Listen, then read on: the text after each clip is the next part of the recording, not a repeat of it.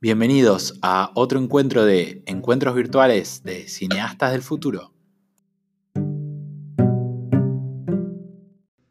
Le damos la bienvenida a este encuentro virtual que estamos teniendo los días miércoles con distintos eh, emprendedores, artistas, em, em, políticos, científicos, eh, entrevistados por niños y niñas, adolescentes eh, de Cineasta del Futuro. Hoy tenemos un invitado muy especial que yo no voy a presentar, eh, así que lo dejo en las manos acá de la señorita Vero, que va a presentar al invitado.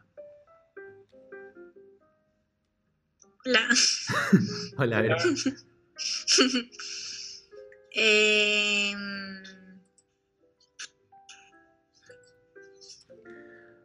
Se puso nerviosa. ¿Querés que yo a vos, si no? Dale. Primero que nada, hola, ¿qué tal a todos? Buenas tardes, aquí en Cineasta del Futuro, con ustedes, Vero, que me va a presentar a mí. Hola, Vero. ¿Cómo Hola. estás? Bien. Bueno, me alegro mucho. ¿Qué tenemos para hoy? Eh, Ahí, ahí, ahí- hizo vamos entrevistar. Que le vamos a hacer preguntas. Bueno, me encanta. Buenísimo. Buenísimo. Em, bueno, Ro, ¿querés eh, decir algunas palabras eh, sobre el entrevistado? Dale, eh, bueno, Juan Pablo Zaramela es un animador eh, y ganó con su corto Luminaris eh, el récord Guinness de 324 premios, lo que lo puso en el puesto del corto más premiado del mundo. Un capo total. Lo presentamos como un capo total, básicamente. Eh, Capo total. me, me parece. Profesión, profesión, está lindo para la tarjeta, ¿no? Me gu- Profesión capo, capo total. capo total. ¿Qué tal? Claro. Eh, capo total. Literalmente, más allá de su humildad, eh, es un capo total, así que no estamos exagerando. Eh, bueno, ¿querés empezar haciéndole una pregunta? ¿Cuál es tu peli favorita? Mi peli favorita, mi peli favorita, ¿de animación o de todo? De animación. De animación, a ver, vamos a pensar de animación. Voy a tirar un, a ver, largometraje. Y quizás una de las películas que para mí es más perfectas, eh, sea una película que les guste a muchos de ustedes, que se llama Mi vecino Totoro. A mí me encanta. Claro, ¿a quién no? Es una película que no puede no gustarte. Es excelente. Eh, o sea, me gusta mucho Miyazaki. Perdón, voy a cerrar el Skype porque tenemos muchas cosas abiertas al mismo tiempo. Em, mi vecino Totoro, quizás. Eh, Es algo que va cambiando el tema de la película favorita, ¿no? Uno cambia mucho según el día, según en qué esté trabajando uno. Eh, hoy en día quizás es un es variable y siempre es una película que está ahí dando vueltas desde, desde hace muchísimos años. La vi por primera vez hace más de 20 años y bueno, me encantó y la volví a ver montones de veces. Es un película. ¿Vos la viste dos veces, dijiste? Además es una película, lo interesante de esa película es que rompe el molde de una- la película tradicional para niños. Eh, hay un montón de cosas que no están explicadas a fondo y que están sugeridas y deja un montón de cabos abiertos a la interpretación del espectador. Entonces eso es una de las cosas más interesantes de la película. Y Súper rica a, a los efectos de la imaginación de quien la ve. ¿Y tenés alguna serie favorita? Serie favorita. Últimamente no estoy viendo muchas series. Eh, de animación, una de las últimas que vi es Rick and Morty. Eh, muy divertida. Muy Eh, no justo para niños, es de animación. Eh, Dentro de unos ¿qué años. Mírenla. ¿Cómo? Dentro de unos años, mírenla. Entre unos años, mírenla, claro, sí, no es el mejor ejemplo que les puedo poner. Eh, series de animación para niños. Mm, No soy tanto del mundo de las series, me, me pensarlo un poco. Eh, no sé, eh, so- soy público más de cine en general. Veo series a veces, pero soy más de cine. Mm. Y bueno, a ver, comenzaste a dibujar, por lo que leí, a los tres años, y así que vos dirías que es un don que ya vino con vos, o cómo explicarías eso, porque obviamente no es algo normal ya empezar tan joven. Eh, a ver, por ahí no te puedo contar tanto, eh, mi memoria obviamente a los tres años, no queda, creo que no me quedan recuerdos de los tres años, pero por lo que cuentan mis viejos, yo apenas agarré un lápiz empecé a representar cosas, no sé, un dibujo que me acuerdo, uno de los que a lo largo de los años vi que, y que siempre llamaba la atención era un, un micro, un micro de larga distancia, con sus ventanitas, sus ruedas, que lo había dibujado a los tres años. Estaba todo torcido, ¿no? Pero más allá de, de la destreza con el lápiz, sí, eh, claramente había una, capa- una capacidad de representar, que evidentemente fui desarrollando. Yo no sabría decirle si, es algo, si fue algo nato o fue inspirado en el hecho de que en mi casa siempre hubo mucho, se valoró mucho la actividad artística. Si bien ni mi papá ni mi mamá eran artistas, eh, mi papá es químico, mi mamá es profesora de matemáticas, eran gente más de ciencia que de arte, pero les gustaba mucho el arte, había muchos libros de arte en mi casa, de hecho como hobby ellos pintaban o dibujaban o modelaban, hacían, me acuerdo en una época, unas vasijas de arcilla y tenían en el fondo de mi casa había un horno para hornear esas cosas, entonces siempre hubo mucho acceso a los materiales y al hecho de crear cosas con las manos. Yo creo que eso me influyó mucho. Cuando yo empecé a hacer animación, de repente yo sabía cómo hacer un montón de cosas. Si tenía que hacer una maqueta, ya sabía cómo hacerla. Quizás no con los mejores materiales, pero conocía al menos una manera de eh, llevar a cabo lo que quería hacer. Y eso seguramente que me ayudó hacer lo que hoy hago. Mm.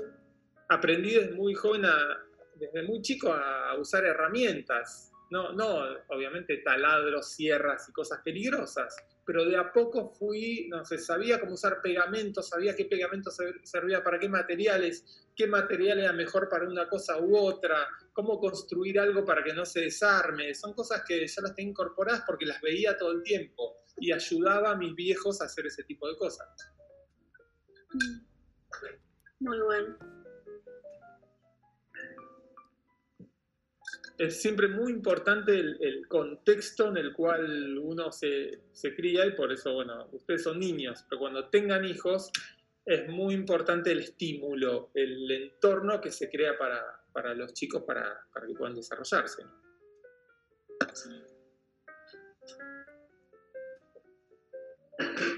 Tenías como estado científico y artístico en tus padres de los dos lados. Sí, lo científico, no sé si heredé lo científico, heredé más lo artístico. Eh, no sé, en la escuela no era particularmente buen estudiante cuando mis padres eran muy buenos estudiantes. Mi viejo era una especie de bocho en, la, en la escuela, en la universidad. No era mal estudiante, pero no, era, no destacaba particularmente fuera de lo, que, de lo creativo encontré, eh, sí empecé a ser buen estudiante cuando empecé a estudiar cine, que era lo que más me interesaba. O dibujo, en la adolescencia empecé a estudiar dibujo y ahí ponía toda la energía. Obviamente, eh, ya que estamos, eh, ya que hablamos de estudios, les, les insisto que es muy importante estudiar, estudiar en general, tener cultura general es importantísimo, porque les, les va a servir para todo en la vida. Se dediquen a lo que se dediquen, es muy importante la, la educación. Sean buenos estudiantes. Vero, ¿querés preguntar algo? Em, ¿Cómo nació tu interés por el cine y la animación? Eh, siempre me gustaron las películas, como la mayoría de los chicos, pero en cierto momento me empezó a intrigar cómo estaban hechas y quién las hacía las películas, desde muy joven. Eh, me acuerdo de preguntarle a mis viejos, ¿quién hace los dibujitos animados? ¿Quién hace el pájaro loco? No sé, piensan las cosas que veía cuando era chico en televisión. Yo era particularmente fanático del pájaro loco y de Astro Boy, me acuerdo. Eran mis personajes favoritos en esa época. Y nada, una cosa que recuerdo era copiarlos todo el tiempo copiarlo lo mejor que podía de la televisión, los veía y trataba de memorizar cómo era la cabeza, cómo eran los brazos, cómo era la forma del cuerpo, y, los dibujaba, los volvía a dibujar hasta que iba perfeccionando cosas. Después los miraba y los, miraba lo que dibujaba y lo volvía a comparar con lo que veía en televisión, y decía, ah, no, la mano no es tan así, es más así, lo volvía a dibujar, y bueno, así una manera aprendí a dibujar. Eh, ese fue mi primer contacto con el cine y la animación, y bueno, después de adolescente cuando tuve por primera vez acceso a una cámara para filmar. En esa época no había celulares para filmar eh, como ahora. Ustedes tienen una gran ventaja hoy. Uno necesitaba una cámara de video que era algo que no, no había en todas las casas cuando yo era chico. Y en cuanto tuve una, empecé a hacer películas con mis amigos. Películas, no de animación, sino filmadas. ¿no? Nos filmamos a nosotros interpretando papeles eh, y hacemos papelones. Pero bueno, todos esos papelones, todas esas películas imperfectas, feas, mal hechas, que hoy las veo y me dan mucha risa a mí, pero creo que a nadie más, no funcionarían como nadie más, sirvieron para entender el lenguaje del cine. Entonces es muy importante hacer. Eh, y en la adolescencia, eh, recuerdo que más que animador quería ser director de cine con actores. Lo de la animación vino después. Obviamente seguí dibujando a lo largo de toda mi vida, mi adolescencia y todo, pero la conexión con la animación la hice más cuando tenía 20, 22 años y empecé a estudiar animación. Dije, de repente, ¿por qué no combinar las dos cosas? El cine y la animación es una sola cosa. El cine y animación es cine también, Y lo bueno de la animación, perdón, estoy hablando mucho por esto. Lo bueno de la animación es que uno puede hacer cualquier cosa. En la animación nada es imposible. En cine, si querés hacer una película eh, con caballos que caminan en dos patas y hablan, eh, va a ser un poquito difícil. En animación no. Claro. ¿Te puedo hacer otra pregunta? Sí, claro. Eh, ¿Cuál fue tu primera creación y cómo te inspiraste para crearla? Mi primera creación y debe haber sido algo que hice cuando era chico, eh, muy chico. A ver, por ahí me acuerdo de las cosas que ya hice más en etapas más profesionales de mi vida. Quizás el fakir de mi primer corto. Eh, mi primer corto se llama El desafío a la muerte. Mm. Es el primer personaje que, que ya tengo memoria de haber desarrollado más a conciencia, ¿no? Es un fakir que hace una prueba una especie de maestro espiritual que es una prueba de meterse dentro de una licuadora de cocina y salir vivo de esa prueba. De encenderla y salir vivo. de eso trata el corto. Es un chiste. ¿no? lo hagan en sus casas. Solo con animación. Solo con muñecos de plastilina. ¿Y de dónde sacas toda tu inspiración para hacer todo esto que haces hoy en día? Eh, de la vida en general, de dibujar mucho. Eh, a veces las ideas vienen de muchas maneras. A veces eh, uno se sienta frente a su computadora y se pone a escribir cosas que se le ocurren, va pensando, anota, escribe, borra, reescribe. Otras veces estás caminando por la calle se, ves algo que te dispara una idea y decís, ah, ¿qué pasa si con esto hago tal cosa? El problema de esas ideas que aparecen espontáneamente es que uno a veces las piensa y dice, ah, después cuando llegue a casa la voy a seguir pensando en esto. Y uno se las olvida después. Uno llega a la casa y dice, uy, tuve una idea hoy. ¿Cuál era? Era buenísimo. Por lo general se acuerda que era buena y como no se la puede acordar, cree acordársela mejor de lo que, de lo que era. Entonces, lo que recomiendo es que cada vez que uno tiene una idea que le parece que puede servir para algo, anotarla. Hoy en día también tenemos una gran ventaja que es esto, tener un celular eh, siempre con nosotros y yo tengo una nota en el celular donde anoto la idea, dos o tres palabras que me sirvan de ayuda a memoria para no olvidármela. Y otra cosa que se puede hacer que, para generar ideas es improvisar. Improvisar es, no sé, o ponerse a animar. Improvisar puede ser ponerse a dibujar en un papel. Lo primero que se viene a la cabeza uno, o sea, dibujar sin pensar, dibujar, dibujar, dibujar, van saliendo cosas, una, una cosa te lleva a dibujar otra, y así, así van apareciendo las ideas no es algo mágico, ¿no? No, necesariamente cada vez que me pongo a improvisar o a dibujar o a animar surge una idea, pero algunas veces sí. Y algunas de esas ideas terminan creciendo y convirtiéndose en un corto. Es un proceso eh, que uno tiene que aprender a disfrutar sin, eh, sin impacientarse. No hay, que, no hay que ser impaciente, hay que tratar de disfrutar el solo hecho de ir creando cosas. Las ideas van, vienen, pasan y cada tanto alguna llega y se queda. Y se queda con uno y uno la desarrolla y se termina convirtiendo en un corto, en una película, en un dibujo, en lo que sea. Personaje a veces. En general, una pregunta. Me, Generalmente las ideas te vienen como más desde un lado de algo que escribís en palabras, como una historia, un personaje, o a veces son como más visuales y surge de... Claro, las dos cosas. A veces te viene una idea eh, verbal y a veces te llega una idea visual. No sé, en mi corto Lapsus eh, es el origen de una idea visual. Lapsus, no sé si lo vieron, es un corto de una monjita sí. Eh, que se tienda con el lado oscuro. Eh, es increíble. Ese corto, esa idea llegó de manera visual. Se me ocurrió porque vi a una persona, estaba yo tomando un café en un, en un café, en un lugar, en una confitería que tenía las paredes pintadas de rojo. Y entra en el lugar, de repente entra una persona que tenía un traje rojo, del mismo rojo que las paredes era el saco y el pantalón rojos, igual que las paredes, era una cosa, bueno, este hombre parece que lo, hubiera puesto acá, parecía una película de, no sé, de Tim Burton, no sé.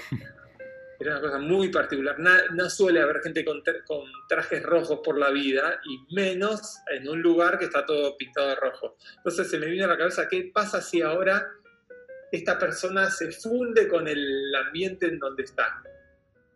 lo que más destacaba era su cabeza, sus manos y sus pies, que era lo único que no era rojo.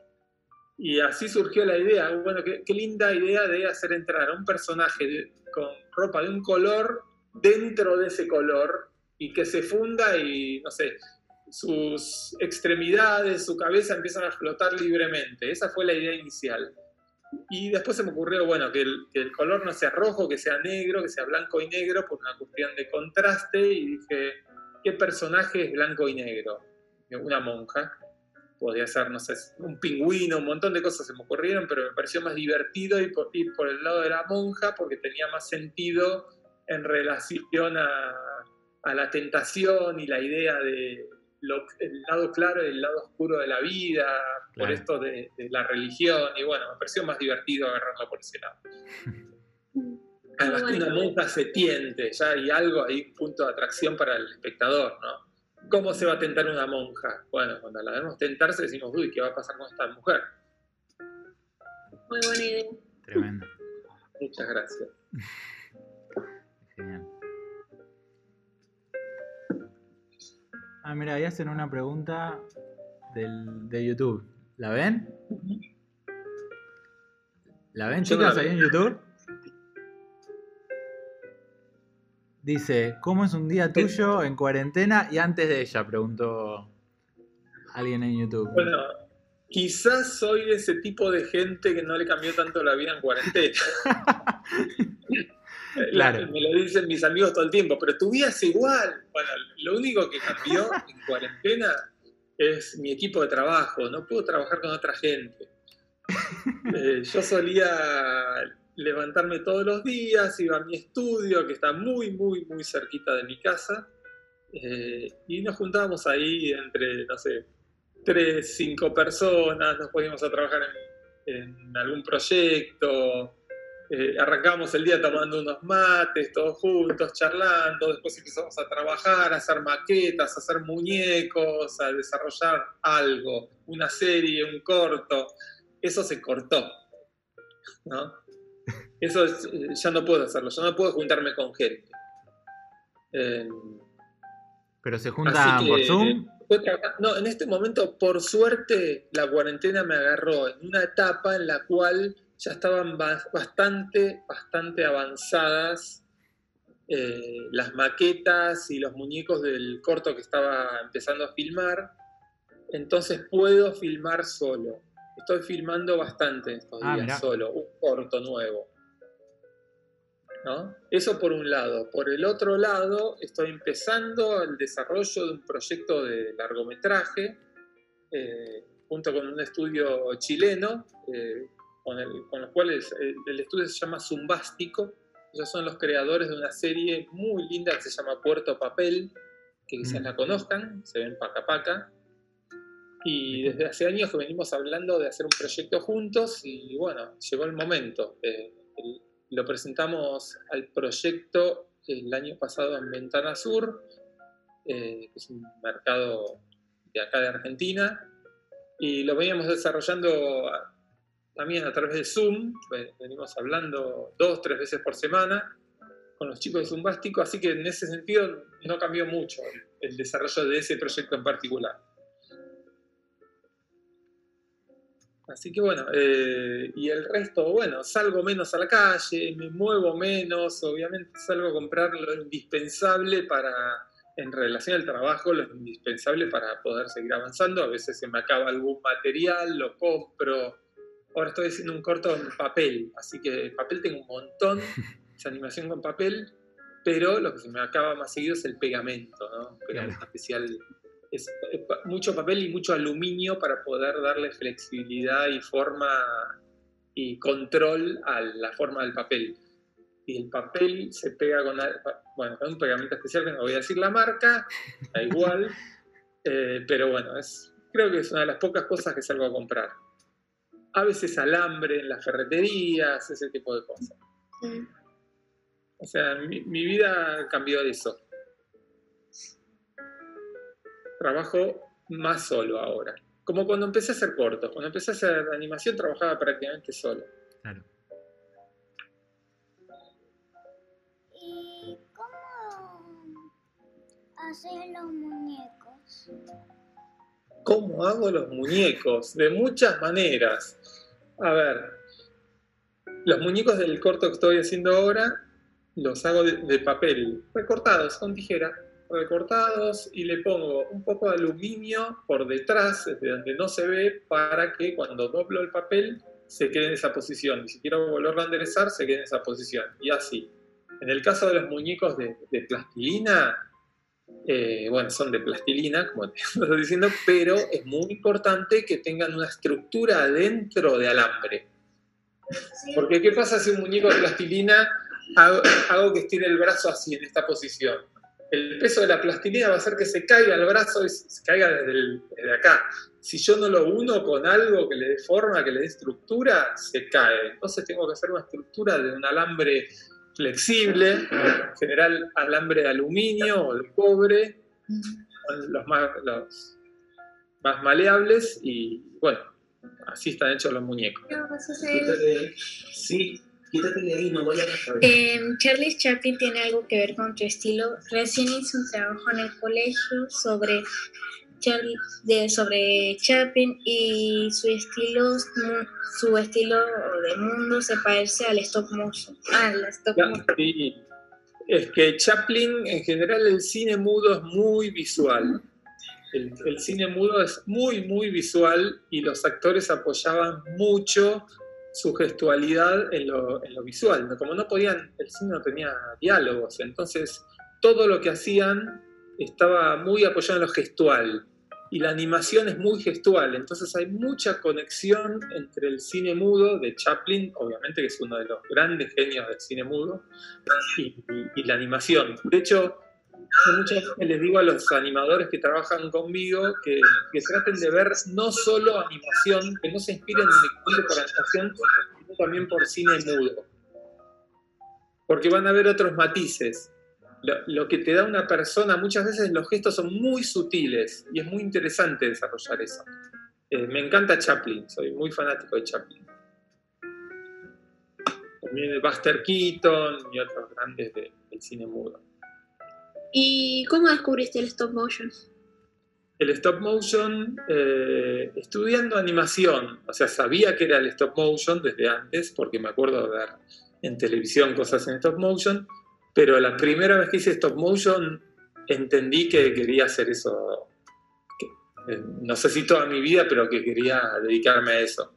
Eh, empecé a estudiar animación en, en Avellaneda, en en el IDAC, que es la escuela donde yo estudié, eh, había cámaras de 16 milímetros, que en esa época no había cámaras digitales, no en esa escuela, y nada, que el, uno podía, eh, hacia un lado podía filmar de corrido y hacia el otro, con el disparador, podía sacar solo una foto por vez.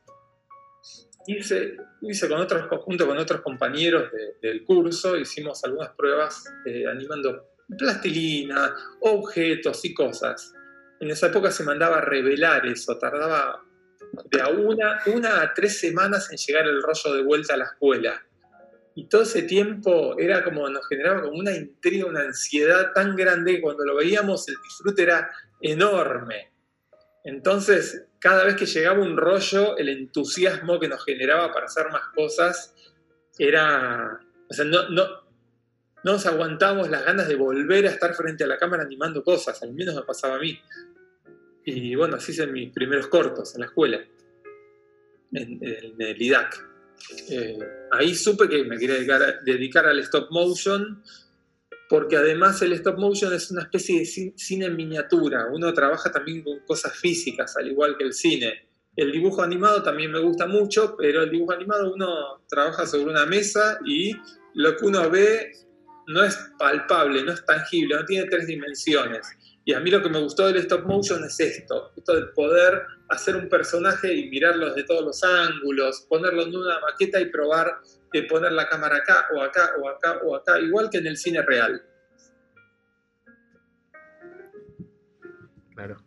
Uno como que puede convivir con esos espacios, puede entender ese mundo, uno se puede acercar a las maquetas y mirarlo como si fuera un personaje más obviamente uno mucho más grandote, pero uno, por ir acercándose a esos espacios, a esos mundos que crea, puede abstraerse de su tamaño a través de la cámara y tratar de entenderlo como un espacio real que tiene las mismas dimensiones que, que nuestros mundos. ¿Qué tipo de cámara necesito para iniciarme con el stop, el stop motion? Cualquier cámara te sirve para iniciarte. ¿Qué equipo utilizarías para tus creaciones? ¿Qué equipo? Y varía mucho el equipo. Eh, para iniciarse, usen esto, que lo tienen a mano, ¿no? Un celular. Lo tienen, la mayoría de ustedes tienen o sus padres tienen. Eh, yo les recomiendo que se bajen una aplicación que se llama Stop Motion, no recuerdo el nombre ahora exacto, Stop Motion Studio. Studio. Sí, esa es la... Muy simple, muy fácil de manejar, muy intuitiva. Y nada, y hagan pruebas, animen mucho. Lo más importante es animen cosas, muevan, no sé, este mate, muevan un poquito, muevan otro poquito y traten de entender el movimiento. Cuanto más animen, más van a entender cómo funciona la animación. No sé, yo me acuerdo que las primeras cosas que animaba siempre, por ejemplo, si tenía que mover este mate de un lado a otro, siempre lo movía un centímetro, una foto, un centímetro, una foto, otro centímetro, una foto, otro centímetro. Y en un momento me di cuenta que si lo empezaba moviendo muy poquitito, pues un poquito más, un poquitito más y otro poquitito más, iba generando estos efectos de aceleraciones, desaceleraciones, que le dan más credibilidad al movimiento que, que vamos a ver animar es como un, un arte que va mucho más allá de mover las cosas. No solo moverlas, sino expresar a través de las cosas. Entonces mi recomendación es que con la cámara que tengan, sea un celular, una cámara súper profesional o lo que sea, traten de que las cosas parezcan que están vivas, que nos muestren algo, que expresen algo. Si van a hacer un muñequito en plastilina, no, no se trata simplemente de que se mueva, de que se mueva, sino de que se mueva como se movería una persona. Y para eso, ¿qué pueden hacer? Mirarse al espejo ustedes mismos. A ver si me rasco la cabeza, ¿cómo, ¿qué hago? Hago así y fuerzo un ojo. Bueno, hagan que el personaje haga lo mismo. O miren gente, miren a sus padres, hermanos, no sé quién sea, gente que los rodea, miren cómo hacen las cosas. Y traten de copiar eso con los muñecos cuando hagan las animaciones motion ustedes. Sí, yo justamente para una tarea de cineasta estuve, hice así en stop motion unos dibujos, estuve creo que todo el día agarrando, cortando bracitos de todas las maneras posibles, pegando acá, sacando, moviéndolo, creo que habré hecho, no sé, unas 30 tomas para tratar de que el muñequito solo camine hasta acá, Claro. pero se hace entretenido. Sí, claro. Ah, Es que ese es el secreto, tratar de disfrutar el proceso. El stop motion no es para ansiosos. Yo a veces soy ansioso, debo reconocer. Y cada vez que me pongo ansioso, ay, cuando digo, no, quiero terminar esta toma. Es decir, no. Cuando uno trabaja apurado, hace las cosas mal Mm. y no disfruta el proceso.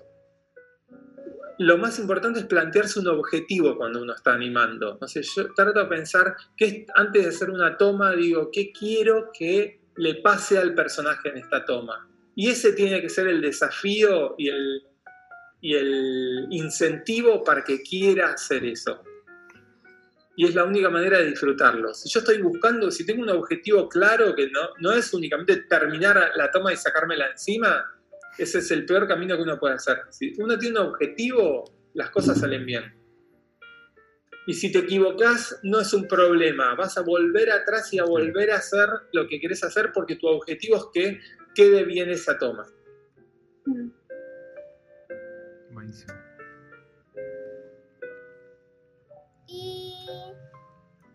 Herramientas usas? Herramientas, un montón de herramientas uso. Uso tijeras, uso estecas, uso lápices, bueno, claro, para dibujar. Eh, hasta uso cosas que no son herramientas, digo, cosas que no son oficialmente herramientas. Me acuerdo, tengo una en mi cajita de herramientas que no la tengo acá porque no estoy en mi estudio. Tengo un dardo que lo tengo desde que estudiaba en el IDAC de Avellaneda. Un dardo de estos que uno usa para tirar en blanco, ¡tuc! Fue mi primera herramienta para modelar plastilina. La usaba para hacer boquitas, ojitos, pinchaba con ese dardo. Y está ahí, todavía lo tengo entre mis herramientas. No es la herramienta que más uso, claramente. Tengo herramientas mejores ahora. Pero uno puede usar, no sé, un tenedor de cocina. Hace un tiempo hice un, muñeco que le hice la barba con un tenedor. Así le clavé la plastilina en, el- en- en su cabeza de plastilina y hice para abajo y hice la barba, por ejemplo. Buenísimo. Uno puede usar todas la- las cosas que tiene a mano, herramientas cotidianas pueden servir para modelar plastilina. ¿En qué te inspiraste para hacer el corto Luminaris? ¿Qué buscabas transmitir? Eh, Luminaris me inspiraron dos cosas. Una, la música y lo segundo fue la técnica. Eh, pensé la historia en base a la música. Quería ponerle... eh, la música ya existía de antes, es una música muy vieja, del año 1940 es esa música. Eh, yo ni siquiera había nacido. Es más vieja que yo todavía. Eh, y lo que quise hacer fue hacer una historia para esa música porque me parecía como que la música estaba contando una historia. Y la historia la busqué también improvisando con mí mismo haciendo pixelación. Pixelación es animación stop motion pero con personas. Entonces ponía una cámara frente a mí sacando de manera automática una foto cada determinada cantidad de segundos. Que es algo que pueden hacer si quieren con el programita este que les recomendé, el stop motion. Eh, y nada, escuchaba el disparo de la foto y me movía un poquito. Escuchaba y me movía un poquito. Y hacía cosas raras, piruetas. Y, y de todas esas ideas que salieron, elegí algunas para desarrollar una historia. Que eso fue, esa historia fue Luminaris. ¿no? En un momento tenía como varios tamaños de lamparitas, distintos tamaños, se me ocurrió ponérmelas en la boca, primero una chiquitita, después una un poco más grande, después otra un poco más grande, y cuando pasé el video parecía como que estaba inflando la lamparita como si fuera un globo de chicle. Y así surgió un poco la idea de Luminaris.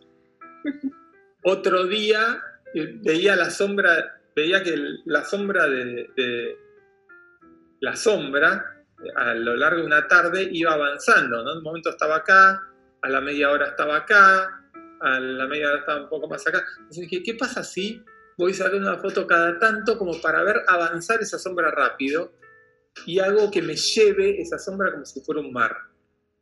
Así surgió la idea de, bueno, vieron cuando se traslada el personaje en Luminaris, esperando que la sombra avance. Genial. Es como que son muchas ideas que vienen de muchos lados distintos y que traté de eh, armar como una especie de rompecabezas, que es la historia de Luminaris. Y la canción en la que te inspiraste, eh, creo que era un tango, según Sí. leí. Lluvia de estrellas, ¿la seguís escuchando hoy en día y te produce algo distinto a lo que te producía en su momento? Eh, y ahora me remite inmediatamente a Luminaris. Claro.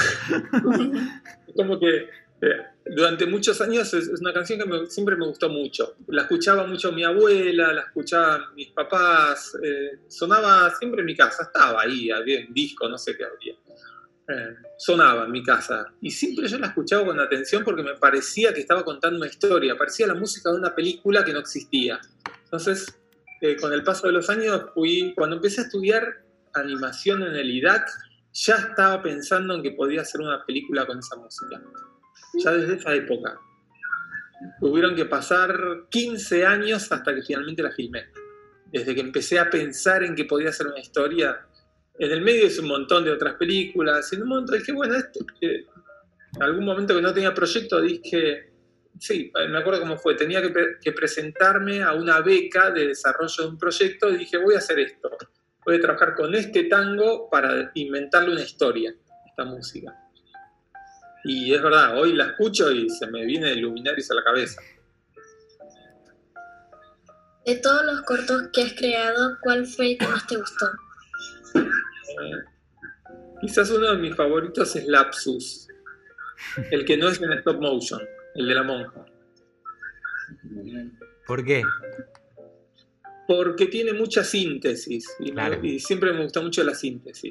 Es un corto, primero es muy visual y lo visual, como les decía antes, en animación es todo y tiene mucha síntesis. Eh, es un corto donde todo funciona sin diálogos, bueno, al igual que muchos de mis cortos, pero acá se suma el hecho de que la imagen, la fuerza de la imagen es eh, mucho más clara que en otras películas. Es un corto que solo puede existir en el mundo de la animación. No se puede hacer de ninguna otra manera. No tiene sentido ni siquiera el espacio en ese corto. El espacio solo es posible dentro del mundo del dibujo animado incluso. Claro. Es puramente animación esa película.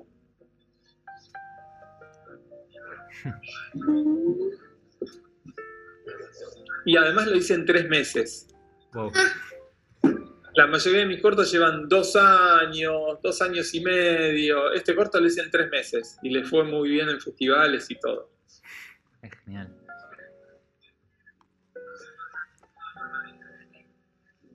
Rita, ¿quieres preguntar algo? ¿Quiere preguntar algo? Bueno, ¿El conejo quiere preguntar algo? No. Eh, Ro, pero. ¿Alguna pregunta que tengan por ahí? Eh, bueno, con Luminaris te ganaste 324 premios. ¿Dónde los guardás? En muchos lados, o sea, están distribuidos entre mi casa, el estudio. A ver, ahí arriba hay algunos. ¿Se ven? Ahí arriba. A Ay, arriba todo. Ahí está.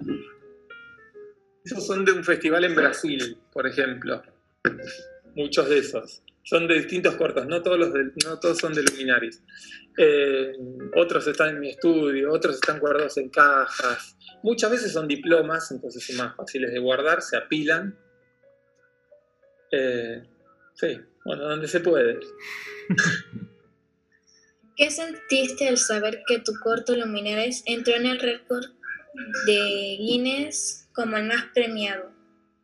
Eh, nada, fue bueno, muy sorprendente, ¿no? Eh, fue algo que se fue dando gradualmente, desde que nos avisaron que teníamos.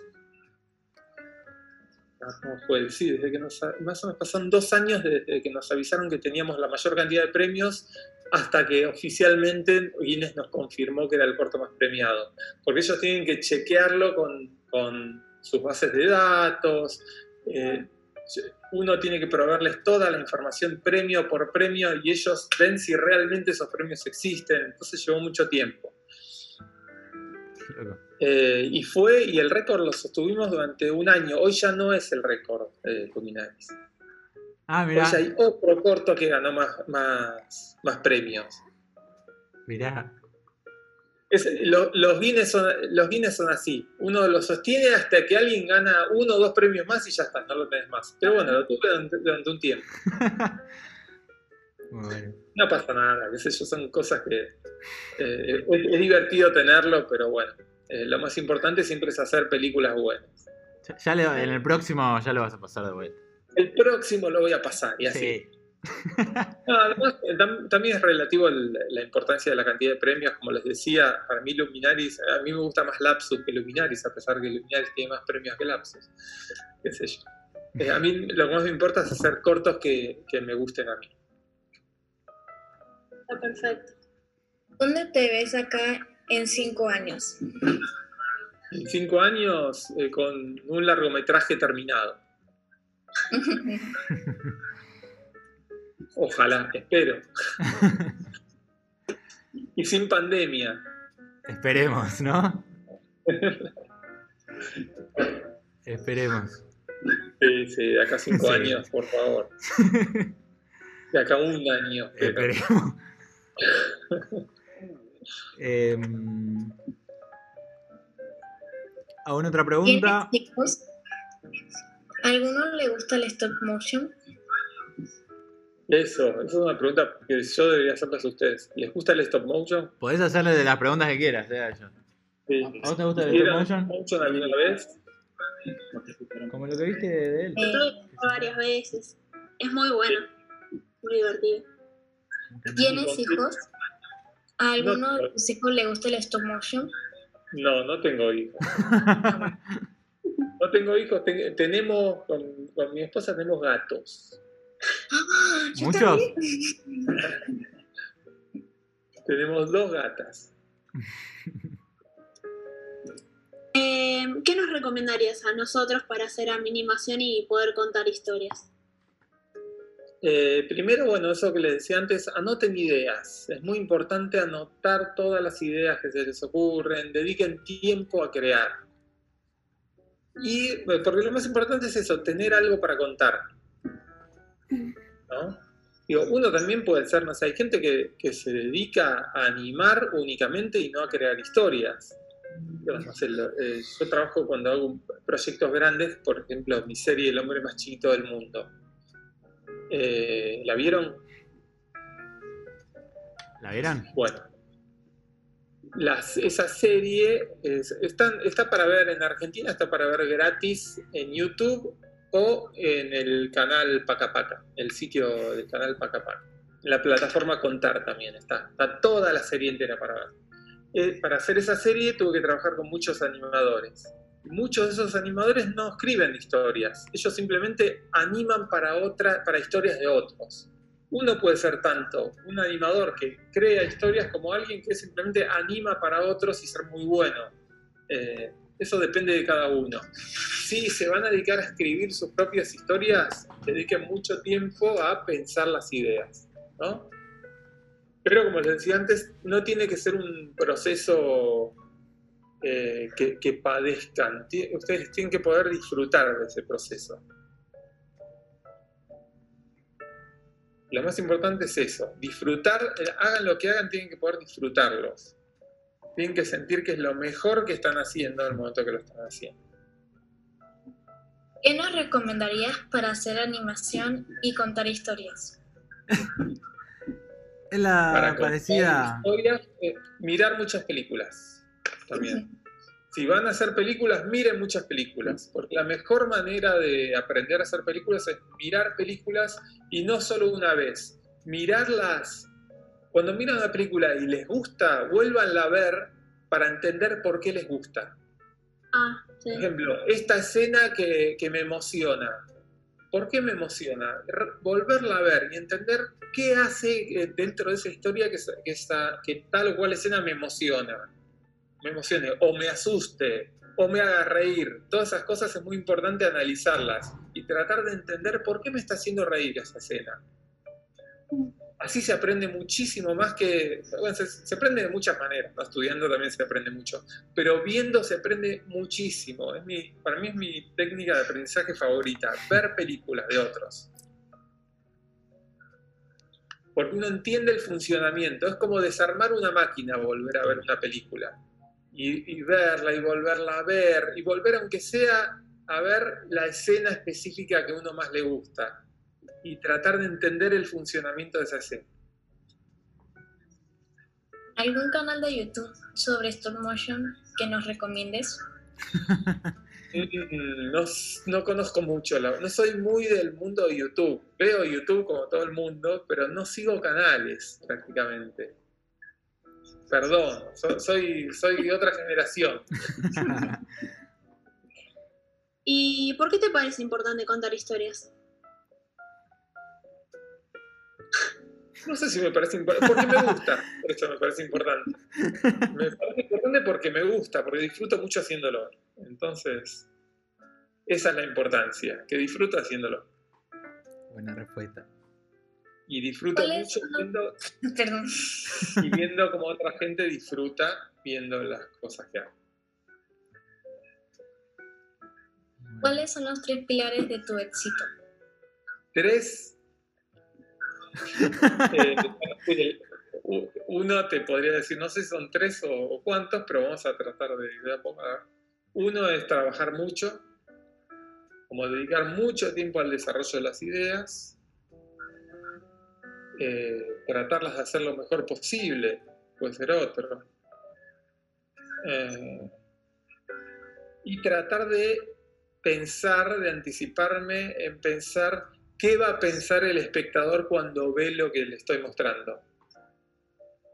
Así sea cierto o no, porque a veces lo- que hacemos cine lo que hacemos es engañar al espectador, en el buen sentido, ¿no? Y el espectador en general está dispuesto a ser engañado. Por ejemplo, recién hablamos de un susto, ¿no? Lo mejor que uno puede hacer para asustar al espectador es hacerle creer que no va a pasar nada malo. ¿Vieron en las películas cuando todos están tranquilos, sonriendo, ja, ja, ja, y de repente aparece un monstruo, ¡guau! en medio de un momento donde todos están muy relajados? Sí. Eso es mucho más efectivo que hacer que, la- que el monstruo aparezca cuando la gente está esperando que viene el monstruo. Si uno está esperando que venga el monstruo, el monstruo aparece, uno dice, bueno, no me asusta porque ya sabía que venía el monstruo. Claro. Si alguien está tranquilo tomando mate y aparece un monstruo, como espectadores nos vamos a asustar el doble. Entonces, jugar con eso, ¿no? con anticiparse a lo que está pensando, a lo, a lo que le está pasando al espectador. Eso es un, un secreto del mundo del cine, en general.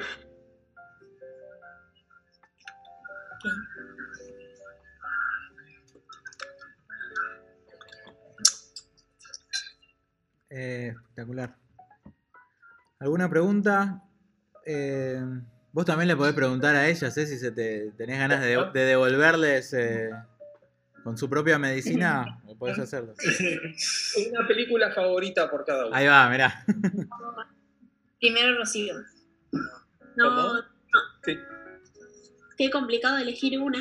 una, cualquiera.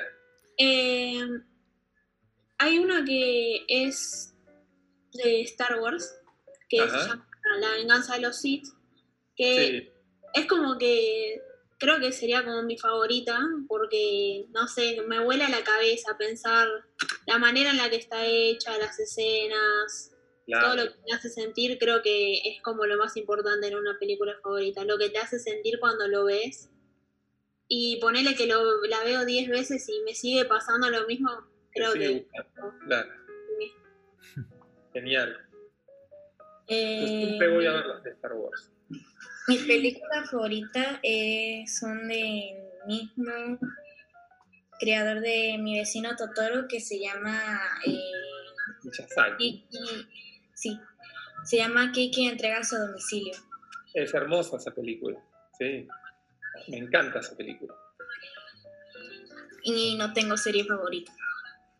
Bueno, Rita no está. Rita se se, fue. está- estaba medio cansada, fue arriba ahora. Me toca a mí.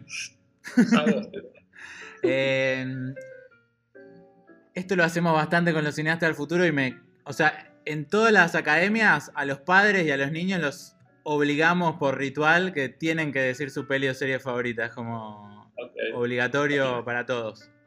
Porque medio que te saca algo, es difícil. claro.